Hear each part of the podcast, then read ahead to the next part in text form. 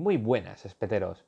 Yo soy Sergio Castillo, bienvenidos a Marquetero Espetero, el podcast de marketing digital al grano para que puedas aplicar estas técnicas en tu negocio o tu día a día como especialista en marketing. Ya estamos en el capítulo número 2 del podcast. En este vamos a ver qué es el SEO o lo que viene a ser aparecer los primeros en Google sin tener que pagar. O al menos a priori. Pero antes os recuerdo que podéis encontrar los capítulos del podcast tanto en iTunes como Spotify y iBox, así como en la página cercasor.com, donde encontraréis contenido extra y los links a mis redes sociales. Todo esto os lo dejo en las notas del capítulo para que no se os pase. Pues vamos al medio del asunto. ¿Qué es el SEO? Pues puede ser dos cosas. Lo primero es un proceso en el que lo que buscamos es mejorar nuestra página web de cara a los buscadores para conseguir una mayor calidad y volumen de tráfico en nuestra página web sin tener que pagar por ello. Es decir, que nuestra página web la visite más gente y además que sean interesantes para nosotros. Porque si tenemos una página web de suministros de fontanería, no tiene mucho sentido que la visiten mil personas o diez mil, que lo que le interesen sean las mascotas esas personas no nos van a ayudar en nada, no se van a convertir en una conversión, es decir, una venta, una suscripción, lo que a nosotros nos interesa que haga esa gente. Ahora, ¿qué es también el SEO? Pues simplemente la persona que pueda hacer eso por ti, porque el SEO realmente lo puedes hacer tú, aunque mm, como hemos dicho, no tenemos que pagar por el SEO, es una verdad a medias, porque siempre hay que pagar por todo. Todo tiene un coste y en este caso, aunque tú no estés pagando por cada uno de los clics, como pasa con los anuncios en Google, es decir, el SEM, no os preocupéis, ahora lo veremos. Yo voy soltando conceptos para que os vaya sonando y luego los voy retomando. Pues en el SEM tienes que pagar por cada uno de los clics que recibas y lleve a ese usuario a tu página web. Mientras que en este caso, el coste donde está del SEO, pues muy fácil, vuestro tiempo, ya si sois vosotros los que lo hacéis, o si tenéis que contratar a alguien o directamente subcontratar a un especialista en SEO. Pero bueno, realmente, ¿cómo, eh, ¿cómo definimos lo que viene a ser el SEO? ¿Cuáles son sus características? Pues veréis, si hacéis una búsqueda, ahora os voy a dejar una, de hecho, una captura de pantalla para que veáis a qué me refiero. Si hacéis una búsqueda, por ejemplo, de zapatos, pues os vais a encontrar que los resultados de búsqueda, a los cuales los vamos a llamar SERP, es decir, S-E-R-P, o Search Engine Results Page, es la página de resultados de búsqueda. Lo que nos interesa aquí es que está dividida en dos partes muy diferenciadas. La primera es empieza por arriba y son los anuncios. ¿Cómo los vais a encontrar? Pues muy sencillo. Cuando veáis lo que es un anuncio, debajo o encima, eso va cambiando, no os preocupéis. De hecho, en Amazon y en diferentes redes en las cuales haya anuncios, os vais a encontrar pues diferentes nomenclaturas, ya sea resultado destacado, promocionado, anuncios. En el caso de Google veréis que ahora mismo sale como anuncio y sale como una pequeña etiqueta debajo para que sepas que eso es un anuncio, pero te tienes que fijar. Pues la cosa es que esa es la primera parte. Para poder llegar ahí, se trata de empresas y particulares que pagan a Google de manera que de un momento a otro, lo que viene a ser en cuestión de minutos, una hora o así, tu página web sea la primera en aparecer en Google cuando alguien busque, por ejemplo, comprar zapatos. Y por ello, por el clic que tú recibas, la, eh, tendrás que pagarle a Google por ello. En cambio, Luego está la otra parte de la página de resultados de búsqueda, que en este caso son los resultados orgánicos, es decir, los naturales, los deseos, los que ha habido una persona, un equipo, una empresa, lo que sea, que se ha dedicado durante tiempo, durante meses, en conseguir que nosotros seamos los primeros. Pero también, aparte de estos resultados, podemos decir que dentro de estos resultados orgánicos nos encontramos algo interesante y que se está desarrollando bastante ahora, que es relativamente nuevo, y que se llaman las funciones SERP. Por ejemplo, si hacéis una búsqueda de el tiempo, por ejemplo, el tiempo en Madrid o en París, donde queráis, os vais a fijar que os va a salir un cuadrito en el cual va a saliros la información del tiempo, pero que además es incluso interactivo. Podéis ver cuál es el tiempo mañana, eh, incluso mm, podéis seleccionar hasta la hora. Pues eso sería una función SERP. Hay de varios tipos, pero el concepto siempre es el mismo, que tú buscas algo y Google te está dando la respuesta sin tener que entrar en esa página web. Eso ya habrá un capítulo en el que hablaremos más en profundidad de las funciones SERP, porque es una cosa bastante interesante y de hecho nosotros incluso podemos llegar a estar ahí, lo cual es bastante beneficioso. En cualquier caso, antes de meternos mucho más en el meollo, vamos a dejar claro dos definiciones que son importantes para hablar del SEO, que son los navegadores y los motores de búsqueda o buscadores. Pues veréis, el SEO sirve para todos los buscadores. Que eso a lo mejor os habéis dado cuenta que yo estoy todo el rato diciendo Google, Google, como, como queráis llamarles. Eh, a mí, de hecho, se me escapará alguna que otra vez un Google porque me gusta, me gusta llamar a las cosas por su nombre, pero siempre termina saliendo la vena española. Eh, bueno, me, estoy, que me estoy yendo. La cosa es que estoy haciendo mucho hincapié en hablar de, Google porque resulta que desde hace más de 10 años entre eh, alrededor del 90% de las búsquedas a nivel mundial se hacen con este buscador. Por lo tanto, vale la pena siempre tener en cuenta Google, aunque tengamos la idea incluso de posicionarnos en otros buscadores como pueden ser Bing o Yahoo aunque ya os digo, tienen una cuota de mercado residual. De hecho, os voy a dejar también una imagen para que podáis verlo y poder conocer cómo es el market share en el caso de los buscadores. Por otro lado, ¿qué es un motor de búsqueda? Os estaréis preguntando después de hablar tanto tiempo de esto. Pues veréis, un motor de búsqueda esencialmente lo que hace es catalogar la información de todas las páginas web que se va encontrando, las va rastreando las categoriza, las ordena con una puntuación y se las ofrece a los usuarios para que las busquen. Ahora entraremos un poco en el tema del posicionamiento cuando hablemos del el algoritmo de Google, el famoso algoritmo. En cualquier caso, quedaos en que el motor de búsqueda lo que hace es catalogar, mientras que el navegador eh, lo que es es un programa para poder visualizar las páginas web porque al fin y al cabo, una página web es un montón de código. De hecho, vosotros mismos podéis hacer la prueba.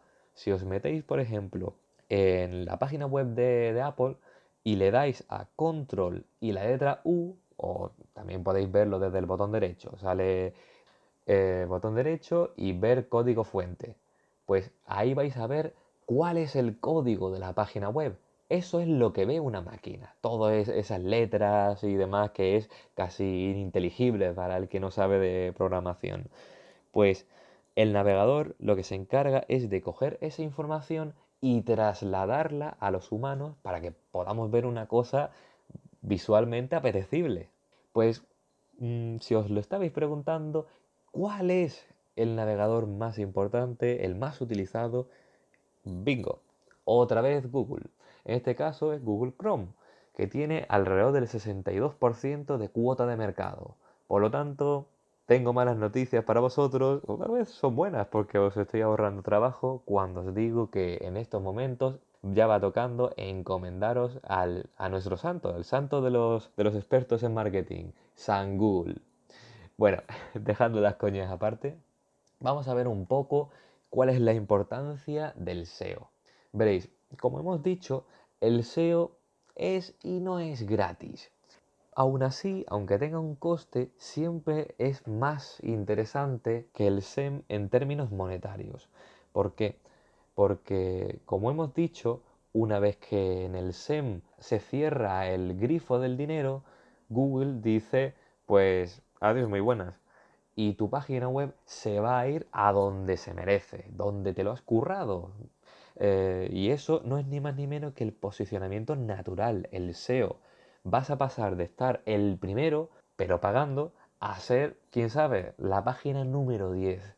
Además, tenéis que tener en cuenta que los resultados orgánicos no solamente no tienen ese coste por cada clic, sino que además tienen mayor credibilidad, ya que se estima en lugares como Estados Unidos que menos del 3% de los usuarios de Google acaban clicando en un anuncio.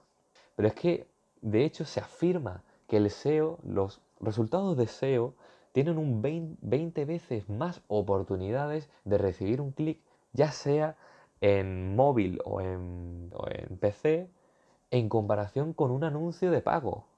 Por lo que podemos concluir que el SEO es 5,66 veces más eficaz que los anuncios de pago. Tenemos que enfrentarnos a esta realidad, que es que la gente no le gusta saber que está clicando en un anuncio.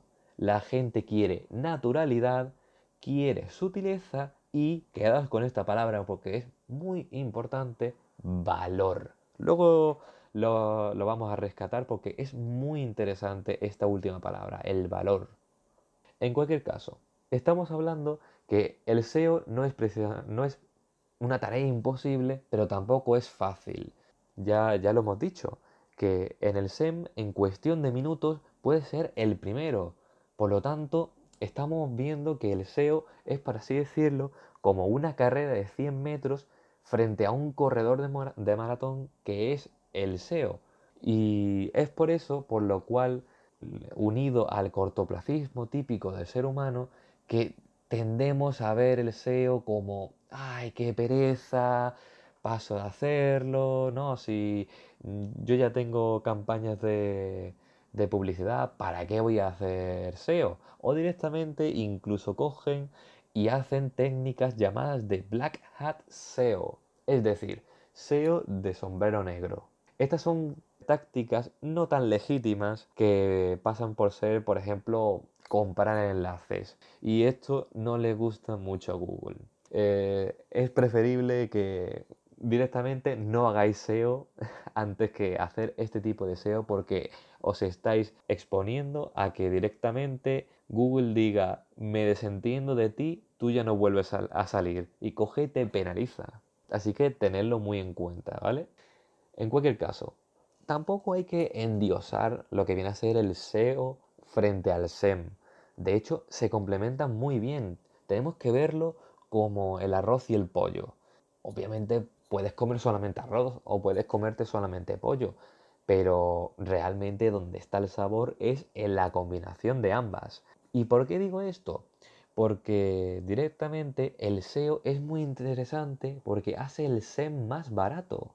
Pensadlo así, el mayor activo de Google es sus usuarios, entonces tienen que cuidarlo mucho, le pasa como en las redes sociales. Entonces, claro, si un anuncio, aunque sea de pago, lleva a una página web que está mucho mejor optimizada para un usuario, entonces obviamente a Google le va a interesar bastante más, porque el usuario va a salir contento. Y por lo tanto, el premio que te llevas es que lo que normalmente habrías pagado por un anuncio se reduce. Así que tenedlo muy en cuenta. Y aparte, que ambas facetas son las caras de una moneda. De forma que el SEM te sirve para tener resultados inmediatos, mientras que el SEO te sirve para el largo plazo. Ya os digo, ya, ya iremos viendo todo este tema y cómo combinarlo, etc. Ahora, otro aspecto interesante que también he escuchado mucho es que si es tan difícil, pues yo sinceramente me quedo con mi página de Facebook con mi con y con mis otras redes sociales, porque total, son gratis y vamos, yo puedo poner un post y eso lo puede ver cualquier persona en cuestión de segundos. ¿Para qué quiero el SEO? Pues siento deciroslo, pero las redes sociales tampoco son una panacea. porque aunque sean gratis, solo eh, de las publicaciones que hacéis, solo llegan al 10% de las personas. Además de que vuestros posts, como empresa que sois, va a ser, no va a ser priorizado de cara a vuestros fans. Es decir, mm, si tenéis un negocio que es frutas pepito y hacéis un post sobre las frutas de temporada, va a quedar por debajo de la foto del gatito de mi vecino Juan, por poneros un ejemplo. Así que tened en cuenta eso y que además mm, los posts tienen una caducidad, de manera que en cuestión de horas ya os podéis olvidar porque se va a quedar completamente olvidado y enterrado.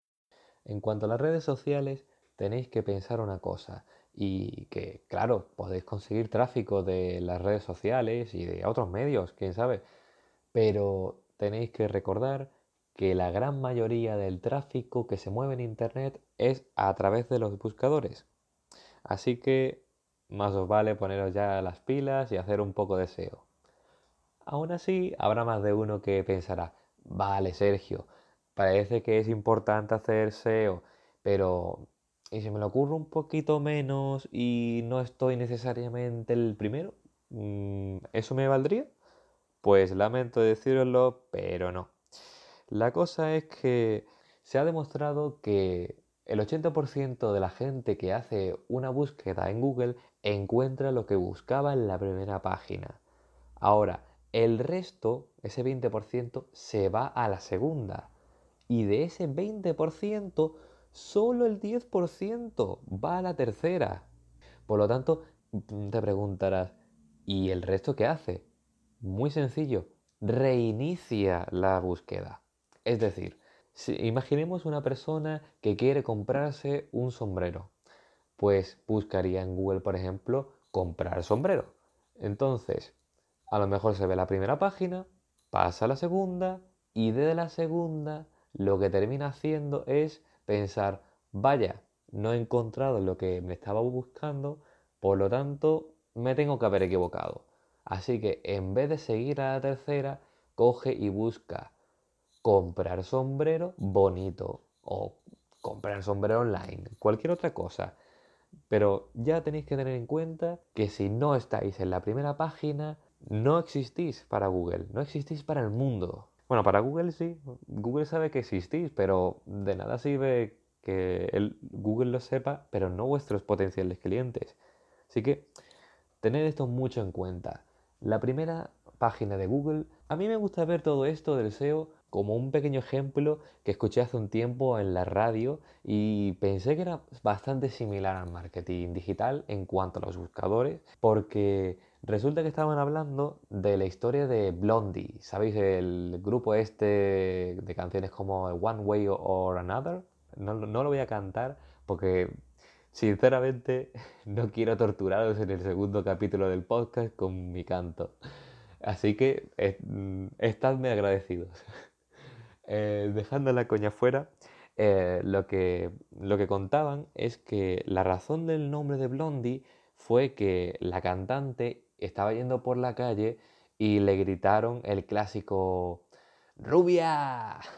Pero que eh, en inglés es Blondie. Entonces le pareció un nombre que le gustó y además, y muy importante, empezaba por la letra B, lo cual podéis pensar vosotros, vale, ¿y qué? ¿Qué pasa? ¿La letra B tiene algo especial? Mm, la A es más bonita, ¿no? Porque es la primera, ¿no?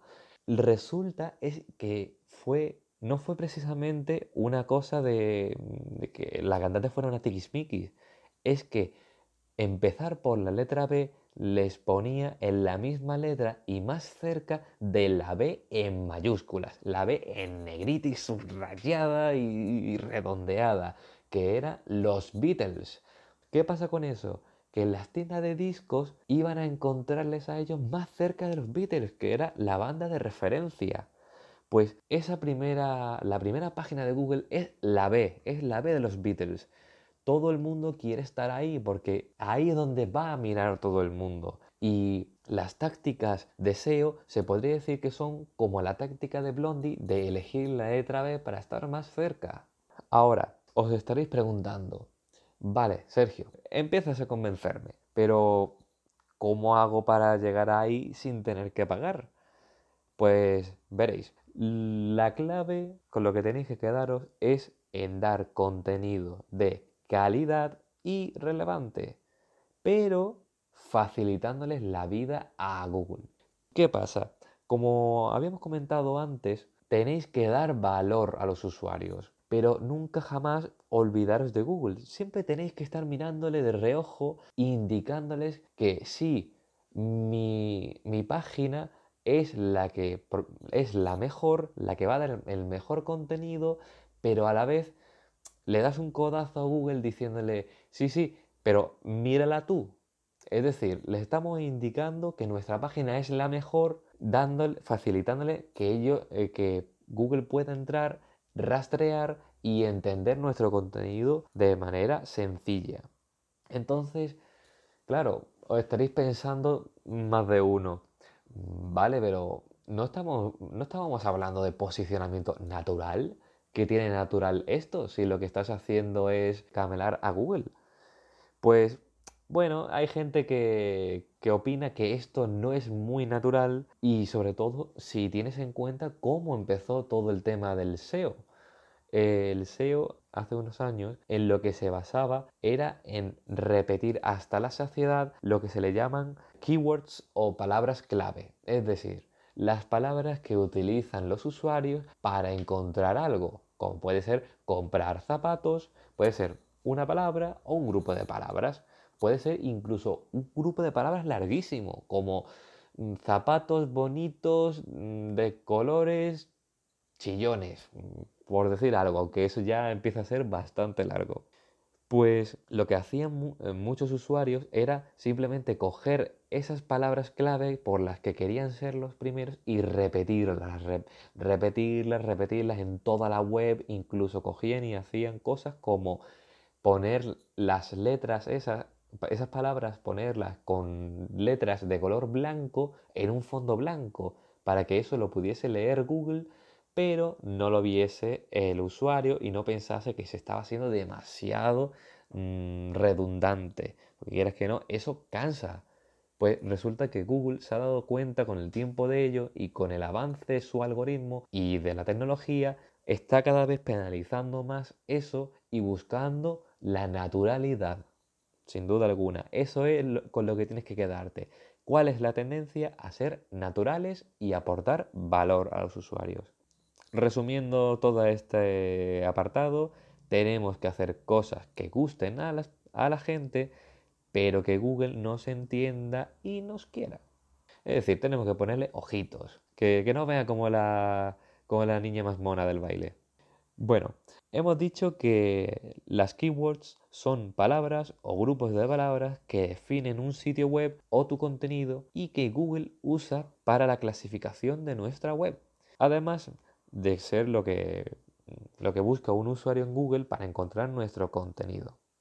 Ahora, ¿cómo deben de ser esas keywords? Es decir, ¿cuáles vamos a elegir para nuestra web y para hacer cualquier, cualquier post, por ejemplo? Pues la recomendación es que sean temas concretos para evitar keywords que sean muy amplias. Es decir, no es buena idea que intentemos ser los primeros en Google cuando alguien busca, por ejemplo, plumas, eh, bueno, mejor dicho, algo, algo más sencillo, una palabra, globos, por ejemplo. ¿Por qué? Porque para esa palabra va a haber una competencia bestial, enorme, y además de gente que lleva muchísimo más tiempo posicionados que nosotros. Por lo tanto, tiene más sentido que busquemos temas más concretos y que la gente busque menos, pero que aún así lo busque como podría ser globos de fiestas, globos de cumpleaños, por ejemplo, ya empieza a ser cosas más concretas, pero sin ser demasiado concretas. Ya imaginaos mm, si pusiésemos, si nuestra empresa fuera globos manolete, pues podríamos intentar posicionar por globos manolete. Claro, si alguien busca eso, vamos a ser los primeros, pero vamos, que van a ser cuatro gatos y la idea es que haya tráfico en nuestra web. Entonces, ya, ya sabéis, ni ser demasiado concretos ni ser demasiado amplios. Además, esta lista de keywords que vamos a hacer para ver con cuál posicionamos, deberíamos, debería incluso hacerlo otra persona que no seamos nosotros, porque la gran mayoría de veces se tiende a pecar de profesional. Es decir, que utilizamos tecnicismos que la gente no usa. Imaginemos al dueño de esa tienda, el dueño de Globos Manolete si lo que está buscando es a un especialista en marketing porque quiere conseguir más clientes, obviamente no va a buscar en, InfoJobs o en donde sea inbound marketing specialist o cualquier otra cosa, cualquier otro término por el estilo, porque directamente no sabe ni que existe. Va a buscar cosas mucho más sencillas como cómo publicitarme en Internet o cómo conseguir clientes en Internet. Da igual. La cosa es que nos tenemos que meter en la mente de nuestro cliente, pensar como ellos piensan, utilizar las palabras que ellos piensan y darles o intentar darles el contenido que quieran encontrarse. Ahora, vamos a hablar un poco del ranqueo, es decir, el posicionamiento de Google. Como hemos dicho, Google lo que hace en esencia es entrar en las diferentes páginas web, ver de qué va y ya guardarlo en su base de datos y ordenarlo según lo que dice su algoritmo. Mm, como podemos ver, el objetivo principal de Google es dar, eh, contenido que mejor se ajuste a la búsqueda de un usuario es por eso por lo que tenemos que darles contenido único, atractivo y relevante. Ahora, ¿cómo ordena este contenido Google? Pues veréis, hemos dicho que utiliza un algoritmo, es decir, una fórmula matemática con muchísimas variables para dar nota a cada sitio web y dar el mejor resultado al usuario. Para ello, tiene en cuenta billones de, datos y miles de variables. De hecho, ya se, se conocen alrededor de 200. Esas son las que se conocen. Porque todo lo demás os podéis imaginar que no nos lo van a dar todo masticado. Esto es igual que la fórmula de la Coca-Cola. Solo la conocen unos pocos elegidos.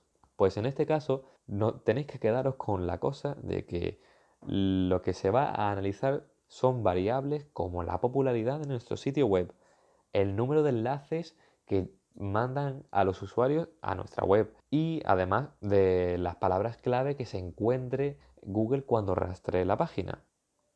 Otra de las variables que también se tiene en cuenta es la ubicación geográfica. Por ejemplo, si hacéis la prueba, de hecho os voy a dejar también otra, otra foto para que os hagáis la idea, pero si os interesa, si tenéis curiosidad, buscad por ejemplo copistería.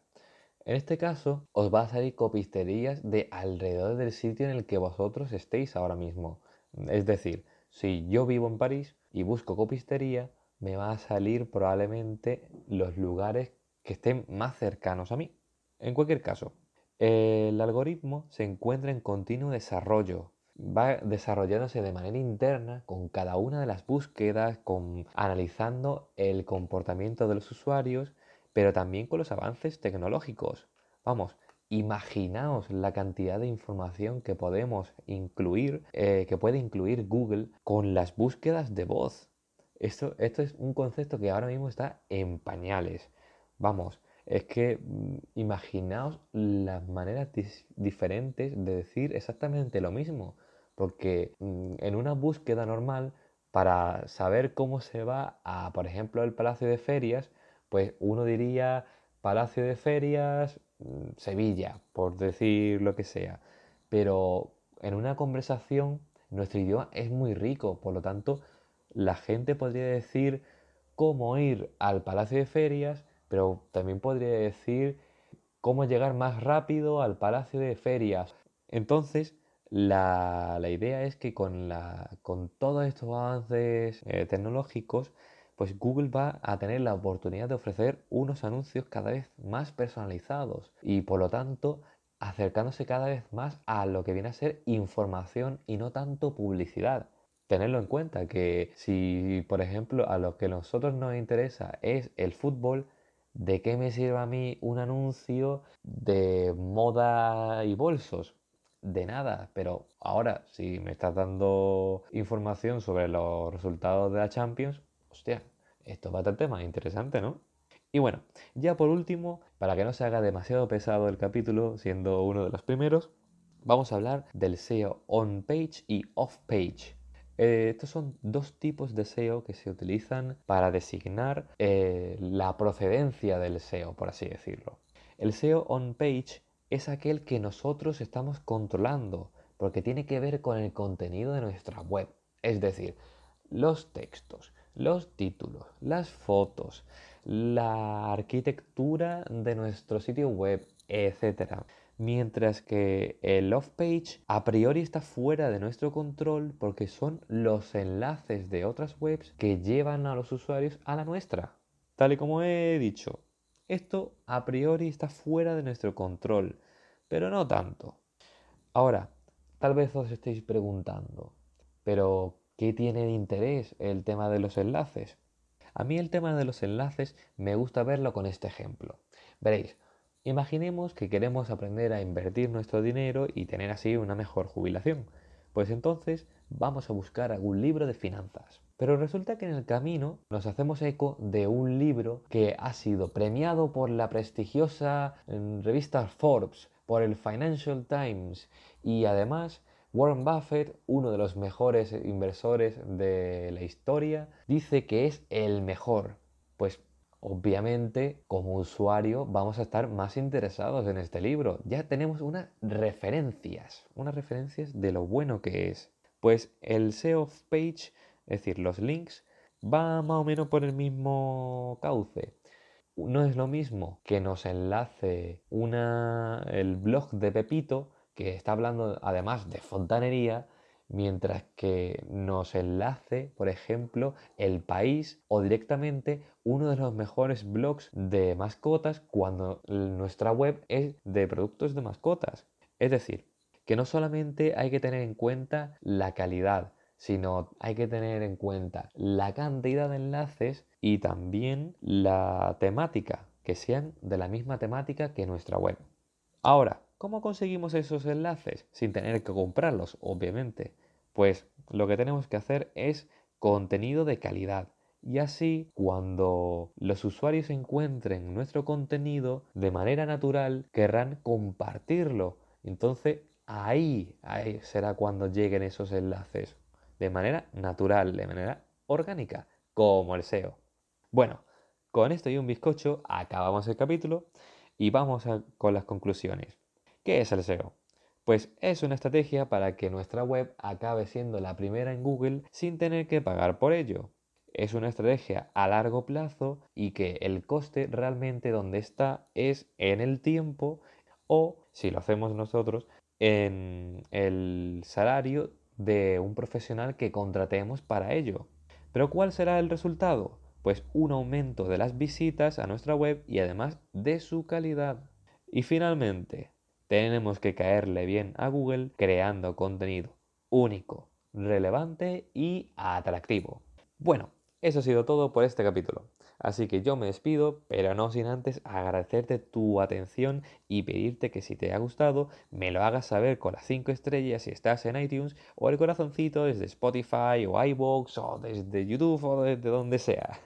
Y si además dejas un comentario sería genial, porque gracias a vuestro feedback este podcast podrá adaptarse al formato o al contenido de la persona que da razón de ser a este programa, vosotros. Hasta la próxima, años y cueseo.